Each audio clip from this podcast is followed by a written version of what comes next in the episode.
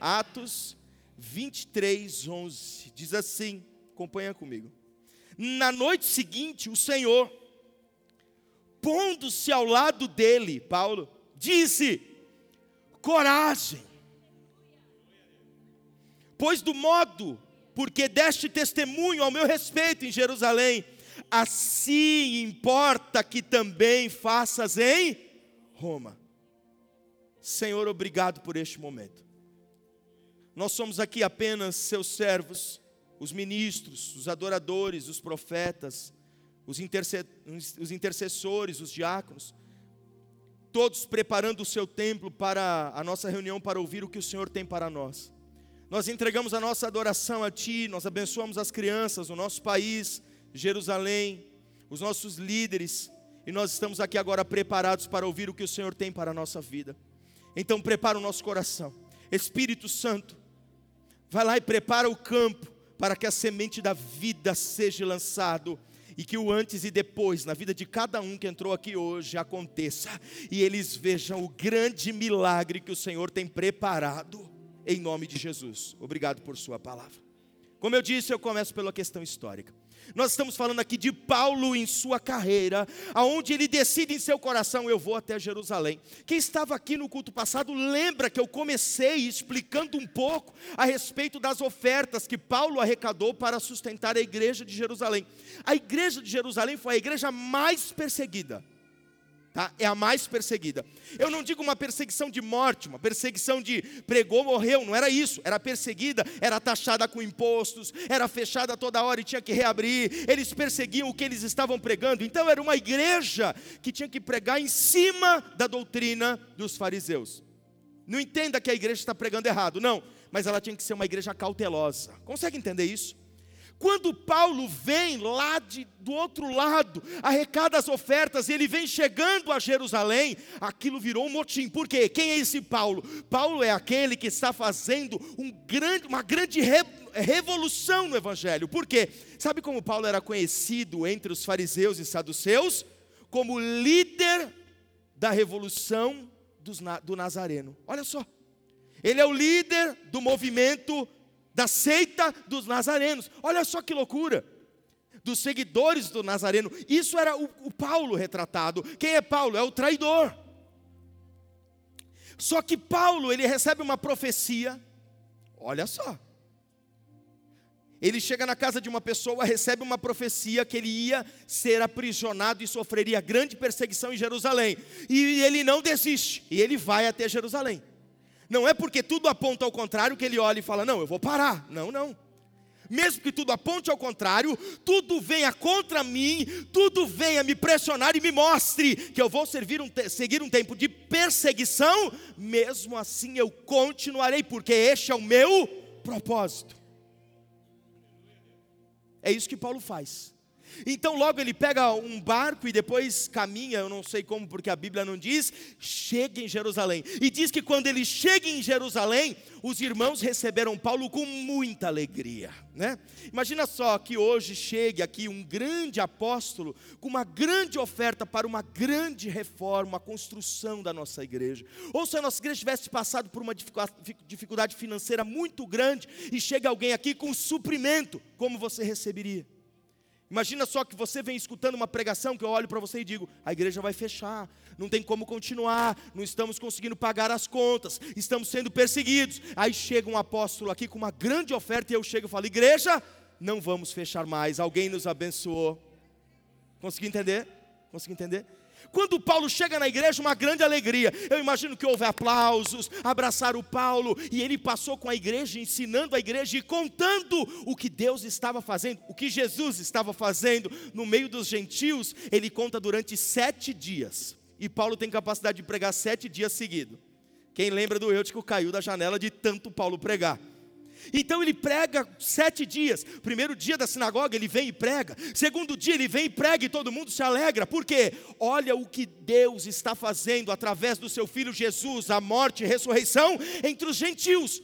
Eu quero abrir uma janela para você entender. Ele está mostrando que agora, não só aqueles que são os hebreus, têm a oportunidade de viver o novo, de viver a graça de Deus, mas sim todos Eu estou incluindo você nessa. Todos, ele está dizendo: olha o que Deus está fazendo na casa de Cornélio, olha o que ele está fazendo com Timóteo, na Macedônia, olha só o que ele está fazendo nas igrejas. Quero transferir para 2020. Olha só o que o Senhor ainda está fazendo no meio dos seus. Olha só como ele realiza milagres. Espera aí, mas todos eles eram ímpios. Sim, mas aceitaram a Cristo e ganharam a oportunidade de viver uma nova vida.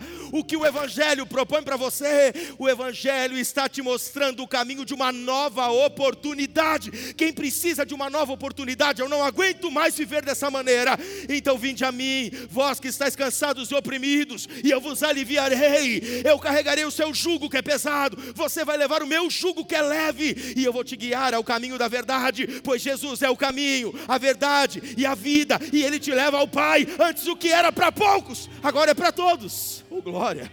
Aleluia! O que era exclusividade para um povo e dependia de natalidade, agora não depende mais de natalidade, depende de decisão. Aleluia! Então antigamente era nasci judeu. Deus cuida de mim. Agora não. Agora depende de decisão. Será que eu tenho alguém aqui que decidiu? Será que eu tenho alguém aqui que decide hoje? Porque tem gente que vai decidir hoje. Deus mostrou que o caminho dessa ministração seria para isso. Muitos decidirão hoje falar: Eu não aguento mais, eu decido. Não importa onde você nasceu, quem era seu pai, sua mãe, qual é a sua história. A partir de hoje, Jesus está propondo para você: Eu quero escrever uma nova história em sua vida. Aleluia, aleluia. Sete dias pregando as boas novas. E olha que se eu fosse pregar as boas novas que o Senhor realizou em nosso meio, daria mais que sete dias. E se eu fosse pregar o que Ele ainda vai realizar essa noite, daria muito mais que sete dias. Acho que você não entendeu. Se eu fosse pregar só o que vai acontecer nesse culto, essa noite, em sua vida, na vida de cada um, daria mais do que todos os livros. Lembra como encerra o livro de João, o Evangelho de João? Se eu fosse relatar aqui todos os milagres de Jesus, não existiria livros em toda a terra capaz de comportar. E eu digo isso para você: se fosse relatar todos os milagres que Jesus ainda vai fazer em sua vida, não existiria página suficiente para escrever, não existe nuvem capaz de comportar, não existe espaço capaz de comportar toda a história que Jesus vai escrever em tua vida. Paulo, no sétimo dia, termina de pregar e agora ele vai embora quando ele vai embora, os fariseus chegaram no lugar, os saduceus chegaram no lugar e começaram a gritar. Esse profana o evangelho, esse colocou os gregos diante da sinagoga, esse deu oportunidade para quem não deveria, esse profanou a lei, esse aqui está descumprindo a lei, e começaram a bater em Paulo até Paulo não aguentar mais. Quando eu conto o testemunho do que Deus faz, eu começo a ser perseguido. Eu estou sendo perseguido, bispo, eu não aguento mais, eu acho que eu estou fazendo alguma coisa de errado. Não. Seja um testemunho, seja perseguido. É, ser, é, é a escolha, a escolha do Evangelho é essa. A partir de hoje eu serei testemunho, eu serei santo, como meu Deus é santo. Então se prepara, porque você será perseguido. E é bom ser perseguido, porque quer dizer que nós estamos avançando. Porque quem persegue sempre está atrás. Seu inimigo vai te perseguir dia e noite, é lógico. Você é um perigo para o inferno. Você é um perigo para o pecado. A igreja entende essa palavra? Você é um perigo, por quê? Porque Deus quer te usar como uma grande arma secreta para o evangelho. Ele vem construindo e você é um testemunho firmado na rocha e você vem se baseando no Evangelho, construindo uma fortaleza. Quando você chega e dá testemunho, você convence. Tem muita gente que eu olho aqui o testemunho e eu digo, eu me convenço. E eu vou falar para você que o seu testemunho vai convencer outras pessoas. E qual era o medo? Como nós vamos sobreviver com a nossa casta política de saduceus? sendo que Paulo está trazendo uma verdade do Evangelho limpo e dando uma nova oportunidade. Cadê o velho, a religiosidade? Quando Paulo é preso, ele é espancado. Logo chega um general do exército romano, aparta todo mundo, prende Paulo e leva Paulo preso. No meio do caminho, quando Paulo está sendo preso, ele para, deixa eu, deixa eu falar alguma coisa, só para me defender. O general olha e diz: Pode, Paulo. Ele se levanta, se coloca no lugar alto, a multidão toda para, porque ele diz: Irmãos e pais, eu sou judeu. Todo mundo cala, cala, porque ele fala hebreu. Quando ele fala em hebraico, todo mundo para. E quando todo mundo imaginou, falou: Vocês estão pensando errado de mim. Não, não, não, minha história não é essa. Calma, deixa eu apresentar minha defesa. Ao invés de ele se defender, ele conta o testemunho. Em caminho de Damasco, eu caí do cavalo, vi o Cristo ressuscitado e ele me chamou para viver uma nova vida. Nem na hora da sua defesa, ele se privou de contar o seu testemunho. Presta atenção. Nem na hora de você falar assim, ó, se você falar que, sou, que é crente, você vai ser mandado embora. Posso? Posso? Sou crente, sou filho de Deus, aquele que serve o único. Ah, você vai ter que mentir. Nunca, pode me mandar embora, porque eu sirvo ao único Deus que é verdade, é verdadeiro. Você vai ter que, você vai ter que corromper, não tem o que fazer. O, todo mundo faz. Eu não sou desse mundo. Aleluia. Aqui eu sou peregrino. Eu sou cidadão do céu. Eu não nasci para cá, eu nasci para lá. Então, quando Paulo se coloca em pé, ele diz: Eu a caminho de Damasco conheci a verdade, eu perseguia. No dia que Estevão morreu apedrejado, eu estava lá mas eu mudei porque Jesus me resgatou e ele deu testemunho à multidão. E aí sabe o que aconteceu? Ele não foi solto, ele foi preso. Porque a multidão começou a gritar: prenda esse homem, mata ele.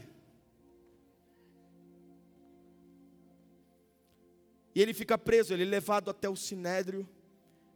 Existem dois grupos no judaísmo: os saduceus e os fariseus. Como eu disse, há um grande contexto histórico aqui. Quem são os fariseus? Toda vez que eu falar fariseu, não se arrepia. Ai, é o demônio. Não. Ai, é o inimigo de Deus. Não, não é. Tá? Os fariseus são aqueles que ainda guardam a lei à risca. São mais de mil leis, leis orais. Então, pensa só, eles vivem pela lei mesmo. E eles eram, os fariseus, o grupo dos fariseus, eram aqueles que defendiam a lei a todo custo. Paulo defendia a lei a todo custo. Era um fariseu. Na verdade, é um fariseu, porque nasceu filho de fariseu. Então, quando você olhar fariseu, não pense só no mal, mas é lógico, pela lei iam matar Paulo. Paulo está proclamando a Cristo. Cristo quem que é? O falso Messias, segundo os fariseus. Só que os fariseus acreditam na ressurreição, acreditam em anjos, acreditam em milagres. Agora, quem são os saduceus? Os saduceus não acreditam em ressurreição. Os saduceus não acreditam em anjos. Ele não acredita em milagre. Os saduceus são céticos. E o envolvimento dos saduceus ele é extremamente político. Então funcionava assim. Desde Levíticos só existia um sumo sacerdote. Desde o início. Na época de Paulo, existem dois. Um indicado por Deus e outro pelo governo. Quando ele chega em Jerusalém, Jerusalém é um caos. Realidade, um caos. Jerusalém é terrível. Existem dois sacerdotes. O sacerdote de Deus diz: está livre. O do governo olha e fala: não, tem interesse político. Não, está preso. É assim. Não existia mais nada, tudo era político. Então o cenário que existe em volta de Paulo não é dos melhores. No sinédrio começa uma confusão entre saduceus e fariseus, eu não vou explicar o porquê agora, eu explico em uma outra situação nem vou explicar nessa série, e eles começam a brigar entre si. Os saduceus, vendo essa confusão toda, vão atrás de Paulo, e se você ler o texto que está em Atos capítulo 23, versículo 10, pode colocar aqui o Exaile, você vai ver que os saduceus queriam destruir a carne de Paulo, queriam quebrar ele no meio, e aproveitaram aquele momento para matar Paulo. Paulo já estava machucado, Paulo estava ferido, e naquele meio daquela briga ele correu risco de vida. Mais uma vez, o comandante do exército romano tira Paulo e leva ele preso. Me responde, é a melhor situação que Paulo está vivendo? É a melhor situação? Tá agradável, tá? Não. Tá, ele está vivendo dias difíceis, não tá? Mas ele caminhou até lá para fazer o bem, não, não caminhou? nem sempre a gente caminha para fazer o bem e nós vamos ser retribuídos com o bem. Nós temos que entender que na nossa vida nós podemos chegar com a maior boa vontade, mas nem sempre vamos ser recebidos da mesma maneira que chegamos. Você pode orar para uma pessoa que pode te trair amanhã, E você tem que entender que o Evangelho de Cristo é isso. Eu não oro só por quem me ama, eu oro por todos. Eu não amo só quem me abraça, eu amo todos. Se me trair, eu amo também. Se me der as costas, eu amo também. E eu continuo orando. E eu sempre estarei de braços abertos. Então, se você hoje está no seu coração, eu não perdoo aquela pessoa, comece a perdoar agora, porque esse é o princípio do Evangelho de Cristo. E você diz: por que, que eu não vivo nada do que Deus tem proposto para mim? Porque antes de viver o que Deus tem para você, você precisa viver o que Ele te ensinou. E o que Ele te ensinou é: ame o próximo como a ti mesmo e a Deus sobre todas as coisas. Eu espero que você entenda isso. Quando Paulo está ali sendo preso, chicoteado, ele não esperava menos, ele esperava até mais. E ele imaginou certamente: agora eu vou morrer, eu não tenho como sair dessa. Mas eu vim aqui em paz, eu vim aqui em alegria, eu vim aqui trazer as boas novas do Evangelho. E se esse é o caminho, eu seguirei. Sabe o que demonstra a tua coragem? É mesmo em meio a todas as aflições, as acusações, aos apontar de dedo, as traições, você ainda continua de pé em oração, sorrindo e agradecendo a Deus. Obrigado, Senhor, porque até aqui o Senhor tem me sustentado, tem me segurado, e é isso que eu tenho que te dizer. Olha só, Tá em luta, tá? Tá difícil, tá? Eu sei que não foi por mal, você não chegou aquilo cheio de problemas, não foi. Tem muita gente que já está acertando faz tempo, mas não vive nada. Mas deixa eu te falar algo. Permaneça inabalável na palavra. O vento bate, a chuva cai, pode até demorar mais uma hora o sol nasce, outra vez o sol da justiça nascerá, sempre, e não negará para você o amanhã. Quem acredita nessa palavra? Aleluia. Obrigado, Jesus. Paulo agora chega na prisão, e é uma fortaleza no meio do, do deserto, e então Atos capítulo 23, versículo 11 acontece. No outro dia, pondo-se ao seu lado. Quero que você imagine comigo. Paulo está sentado na prisão, triste, abatido. Ou você imaginaria que você ia sair dessa vivo? Por muito menos a gente imagina que vai perder, que vai acabar, não é? Por muito menos. Paulo está cansado. Paulo foi traído. Paulo agora está sozinho. Cadê os irmãos de Jerusalém? Feliz. Que receberam ele com alegria. Sumiram. Está sozinho.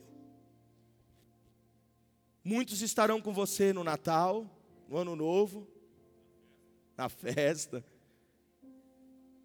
Poucos estarão com vocês nas lutas e na hora da morte alguns. Um. Paulo agora está sozinho. Paulo está amargurado em sua alma. Qual é o sonho de Paulo? Alguém sabe? Pregar em Roma. Esse é o sonho de Paulo. Ele deixa claro isso. Meu sonho é pregar em Roma. Mas agora ele está preso em Cesareia. Ele não sabe se vai sair de lá. Ele está lá com um sonho no coração, preso. Lá fora um complô contra ele. Os saduceus fizeram greve de fome. Nós não vamos comer enquanto Paulo não for morto. Olha isso.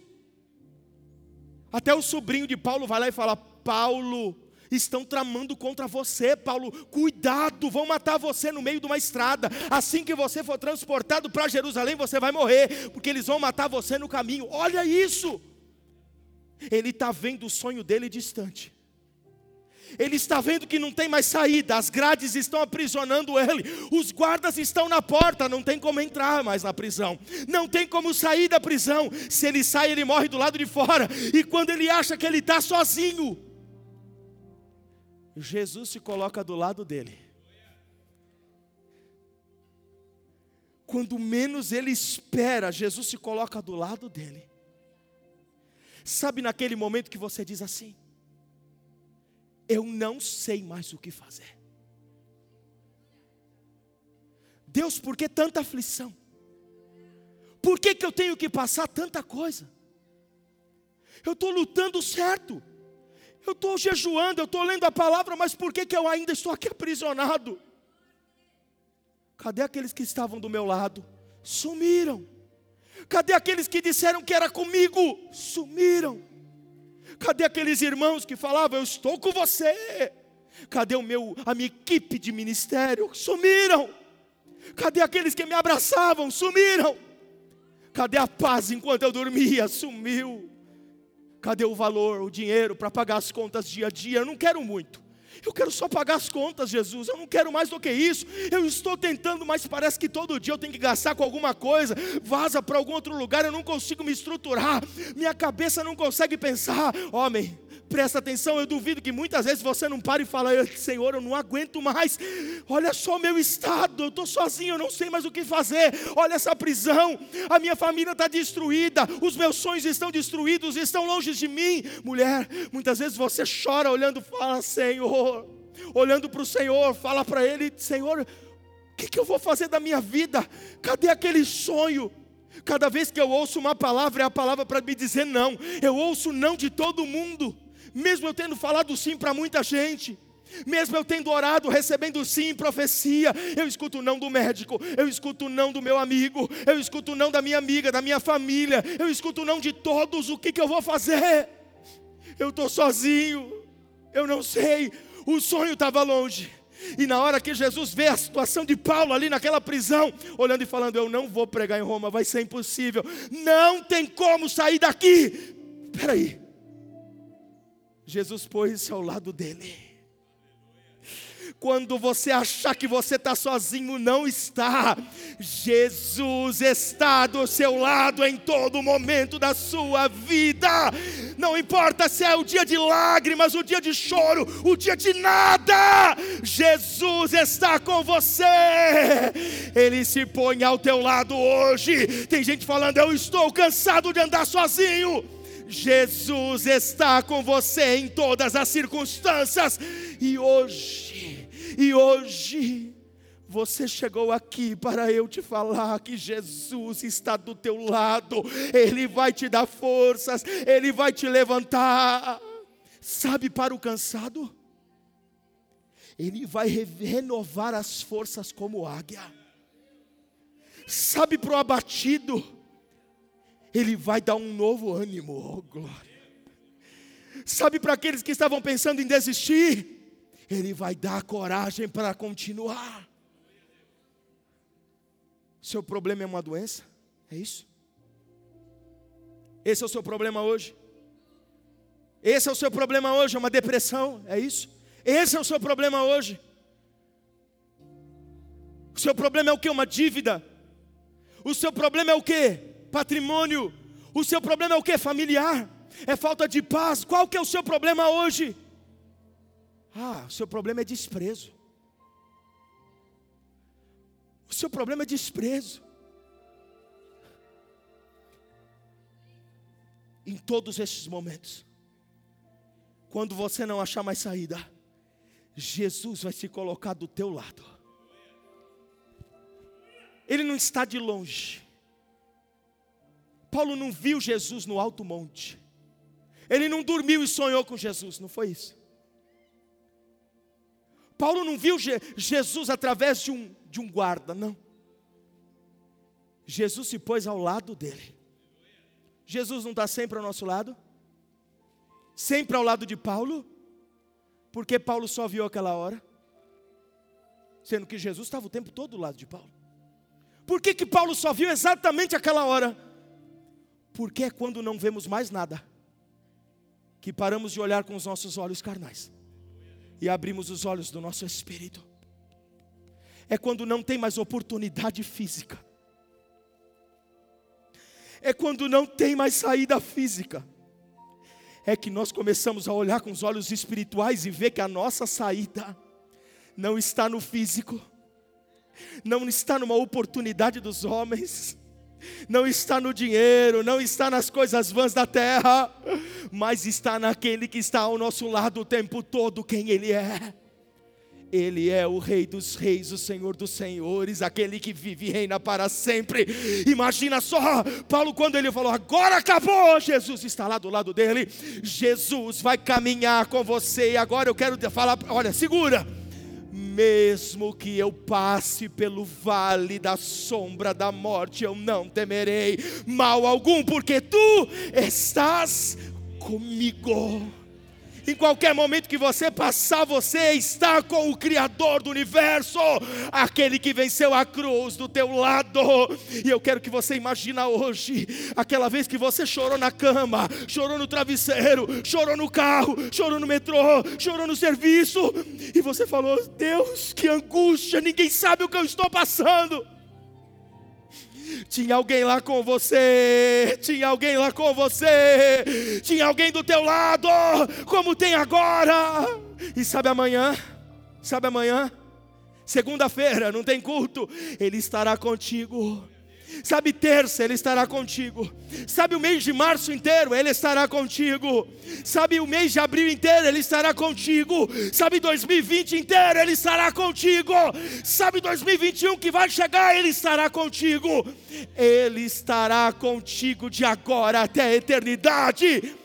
Jesus está sempre ao nosso lado. Eu não vou pregar a continuação desse texto, mas o texto diz: na noite seguinte, o Senhor, pondo-se ao lado dele, disse: coragem. Coragem. Você chegou até aqui. Coragem. Está difícil. Coragem. Não está conseguindo, é?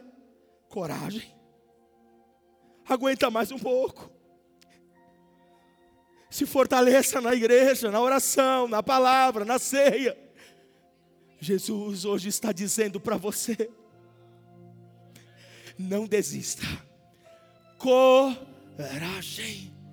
porque você não morrerá aqui, mas vai realizar o propósito que eu tenho para a sua vida. Quando eu ouvi isso, eu estava no escritório estudando. Eu também passo lutas, também passo dificuldades. Eu já contei essa palavra para mão umas 50 vezes. E todos os momentos de dificuldades que eu passo, eu lembro: Jesus está do meu lado. E tem hora que tem dificuldades, não é que ninguém está só do meu lado, tem hora que você nem pode contar para ninguém. Mas eu aprendi que eu posso virar e falar: Jesus. Aleluia. Aleluia, você entendeu. Você entendeu eu posso virar para o lado e falar com Ele. Eu não posso contar para ninguém. Conta para Deus. Jesus, não está fácil. Eu vou morrer aqui. E os planos e propósitos. E ele se põe ao meu lado e diz: Coragem. Você não vai morrer aqui. Pode o mundo estar tá tramando lá fora, pode a situação estar tá terrível ao seu redor. Você, eu tenho essa mensagem para você. Você não vai morrer aqui. Não é aqui que os teus sonhos morrem, não é aqui que os teus planos morrem, não é aqui que o teu sonho falece, não é aqui que para a tua jornada. Aqui é só o caminho para que eu te leve ao propósito que eu tenho designado para a sua vida. Por isso, Coragem, filho meu,